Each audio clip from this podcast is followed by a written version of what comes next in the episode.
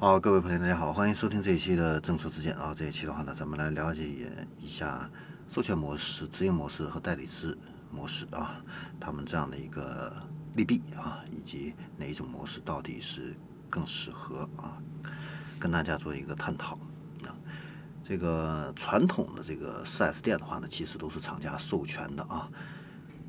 这种模式的话呢，已经存在了几十年啊，但是呢，现在啊，在特斯拉的这个直营模式的一个冲击下的话呢，现在也开始产生了一些变变化啊。你比如说上汽大众啊，那它就开始采取这种代理制的这样的一个模式啊，来应对啊特斯拉这种直营模式的一个进攻啊。那代理制模式的话呢，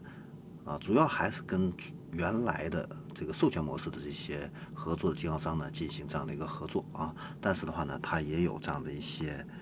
区别啊。那区别在哪里的话呢？今天呢也给大家进行一个详细的一个解读啊。首先第一个的话呢，就是代理制的这个经销商的话呢，它没有了库存压力啊，这样子的话呢，它就没有了资金这方面的一个压力啊。以前的话呢，主机厂都是以销定产，然后对经销商的话呢会有。每个月都会有这个销售任务啊，这样经销商的话呢，需要大量的去融资啊。一旦资金链发生问题的话呢，这个退网关店的情况就会发生啊。那代理制的话呢，它是线上啊，客户在线上去下单啊，全国的话呢都是统一零售价。降低了客户的一个购买决策成本啊，不用担心产品购买以后价格的这样的一个波动啊，稳定了市场的一个价格体系，而且呢，经销商也可以得到稳定的一个收益啊，不会出现价格倒挂这样的一个情况啊。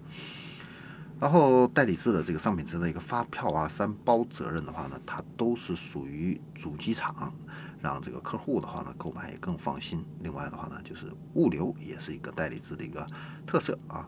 那代理呢？代理的这个经销商，除了这个展车试驾车以外啊，基本上都是零库存或者是 GT 的这样的一个库存啊。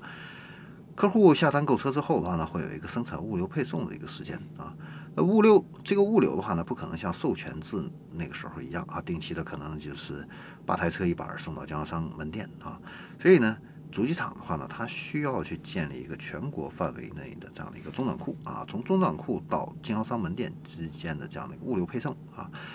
可能需要拼板，也可能是单车这样的一个物流。那现在的话呢，采用这个代理制的这个主机厂其实也有蛮多的了哈。你比如说是这个广汽未来啊、上汽大众啊、一汽大众啊，啊，还有这个现代的这个进口车呀，啊，都是采用这样的一个。形式的啊。好，接下来的话呢，给大家详细对比一下啊，代理制跟授权制这样的一个区别啊。首先第一个的话呢，就是资金库存压力这一块，代理制的经销商的话呢，它没有资金库存这方面的一个压力啊，授权经销商它会有啊。另外一个就是销售计划跟任务这一块的话呢，代理制经销商它没有销售任务啊，那授权经销商的话呢，它的这个销售任务会比较大，压力也会比较大。那价格统一这一块的话呢，代理制经销商这一块呢。这个价格都是全国统一的啊，但授权制经销商这一块的话呢，可能每个经销商让利的情况会不一样啊。然后就是整车的一个佣金啊，整车的一个佣金的话呢，就是大家都是统一的代理制经销商啊，但是授权制经销商的话呢，可能会根据你任务完成情况啊，这个佣金会不一样啊。然后就是试驾的一个佣金和这个交车的一个佣金啊，这个是代理制经销商啊啊所拥有的这样的一个。返利的这样的一个情况啊，那有的公司的话呢，会给这个代理经销商试驾的一个佣金啊，有的经销商会呃，有的厂家会给这个经销商是交车的这样的一个佣金啊，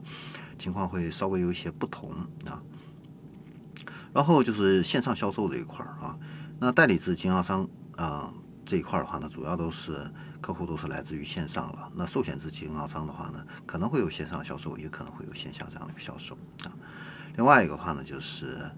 线上的一个保险，这个代理制经销商这一块的话呢，这个金融保险的话呢，都是在线上去进行一个购买。那授权这一块的话呢，那就不一定了啊。那有的是经销商啊自己有自己的一个金融跟保险这样的一个销售啊。那精品的话呢，也这块呢，两者都是一样的啊，都是经销商自行的去进行这样的一个精品的一个销售啊。呃，此外的话呢，还有一个不一样的一个地方的话呢，就是啊，试乘试驾车这一块的话呢，啊这个代理制经销商的话呢，如果你有私家车，它的佣金会高一些；没有私家车的话呢，你的佣金会低一些啊。那授权经销商这一块的话呢，就是你有私家车，哈哈，那没有什么影响；但是你没有私家车，啊，甚至会给你处罚啊。然后，整车发票这一块的话呢，代理制的话呢，是主机厂来给你开发票啊。那授权经销商的话呢，这个它是经销商来给你开发票啊。然后商品车管理这一块的话呢。啊，经销商啊，代理自己经销商的话呢，你只需要负责销售就可以了啊。但是这个授权的这个经销商啊，你进销存啊都需要去管。然后用户信息这一块的话呢，代理制经销商这一块用息用户信息的准确性会高很多啊。授权制的这个经销商的话呢，它这个客户的一个信息啊，每个经销商的这个信息的管理能力水平不一样啊，所以这个信息准确度也会有所差异啊。那产销模式这一块的话呢，代理制经销商这一块的话呢，它是以销定产啊。那授权经销商这一块的话呢，它是以产来定销啊。那对于中转库这一块的话呢，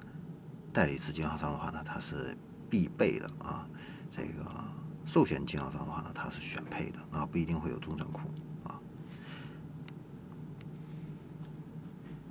然后我们来看一下代理制在。各个经销商目前实际执行的一个情况啊，首先看一下这个广汽未来。广汽未来的话呢，它是采用这个代理制啊，但是它的这个销售店很多都是非标准的 4S 店或者是城市展厅啊，甚至有的这个还没有专门的这个汽车门店啊，就可以去卖车。售后的话呢，它主要是跟现在的这个 4S 店进行一个合作啊，然后也会跟未来汽车的售后门店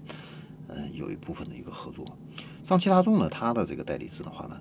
呃，会有自己的一个新能源城市的一个展厅啊，同时的话呢，全部的上汽大众的经销商都获得了这样的一个代理权。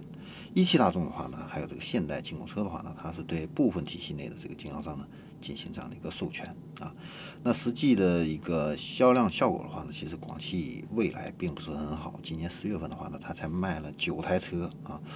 目前的话呢，基本上已经是属于一个边缘化这样的一个品牌啊。所以的话呢，可以看到啊，就是代理制目前的话呢，大家都还是处在一个摸索进阶段啊，尝试的这样的一个阶段啊。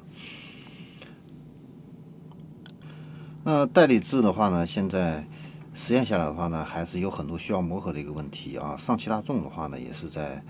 上个月啊，刚刚啊销量破万啊，这已经都是在有 ID 三、ID 四、ID 六啊几款车型上市的这样的一个情况啊。才刚刚破万啊！那代理制的话呢，其实呃有很多主机厂面临这样的一些问题啊。以前的话呢，它的这个产销目标的话呢是啊这个可控的啊。现在的话呢，因为是以销定产嘛，所以呢，现在这样的一个生产这块的话呢啊，就是没有办法根据自己自身的一个产能还有这个产销的一个目标进行大量的可控的这样的一个生产来批发汽车啊。那主机厂的话呢，采用哪一种方式会比较适合呢？其实我们会发现啊，就是授权模式、直营模式和代理制模式的话呢，各有各的优势跟劣势啊，所以其实完全是可以进行一个有机的一个结合啊。那关键是怎么样去进行一个有机的一个结合啊？怎么样去落地这样的一个问题啊？其实主机厂其实可以考虑啊，就是在。一线城市和新一线城市，因为它的这个新能源汽车销量的话呢，呃很大啊，是主要的这样的一个销售来源啊，所以呢，主机厂在一线、新一线城市是可以去做直营直销的啊，自己建店啊，直营啊。那二线、三线城市的话呢，它的销量的话呢，不像一线跟新一线城市那么大啊，呃，市场的话呢，呃，是有待于这样的一个培育啊。那这个时候的话呢，你是可以去。授权啊，经销商的话呢，来建立这种商超城市展厅啊，然后主机厂的话呢，给予这样的一个补贴啊，来培育这样的一个市场啊。那慢慢的话呢，再用直营来进行这样的一个取代。那至于到四线、五线城市，因为新能源汽车的话呢，它的这个销量是很少的啊，你采用授权去压库。人家肯定是不干的啊，那这个时候的话呢，你可以采用这种代理制这样的一个模式啊，不用压你的库存啊，你的这个销售压力也很小啊，这样子的话呢，用这种代理制的一个模式的话呢，愿意参与的这样的一个经销商会更多一些啊，对双方的话呢都是有利的啊。那主机厂的话呢，也可以用这种代理制来培育这样的一个市场，而且有了更多这样的一个曝光的一个机会啊。所以呢，何乐而不为呢？是吧？所以我们就说，就是有的时候啊，脑子不能一根筋啊，不能说是死抱着直营，或者是死抱着授权，或者说是一下子一刀切的全部转为代理啊，完全是可以根据不同区域的一个情况，对这几种模式的话呢，进行一个混合搭配啊，来解决销售这方面的一个问题啊，然后又能够促进新能源汽车这样的一个销售啊。好，这里是正说之见，我们这一期的话呢。关于三种销售模式，就给大家分享到这里。我们下期再见。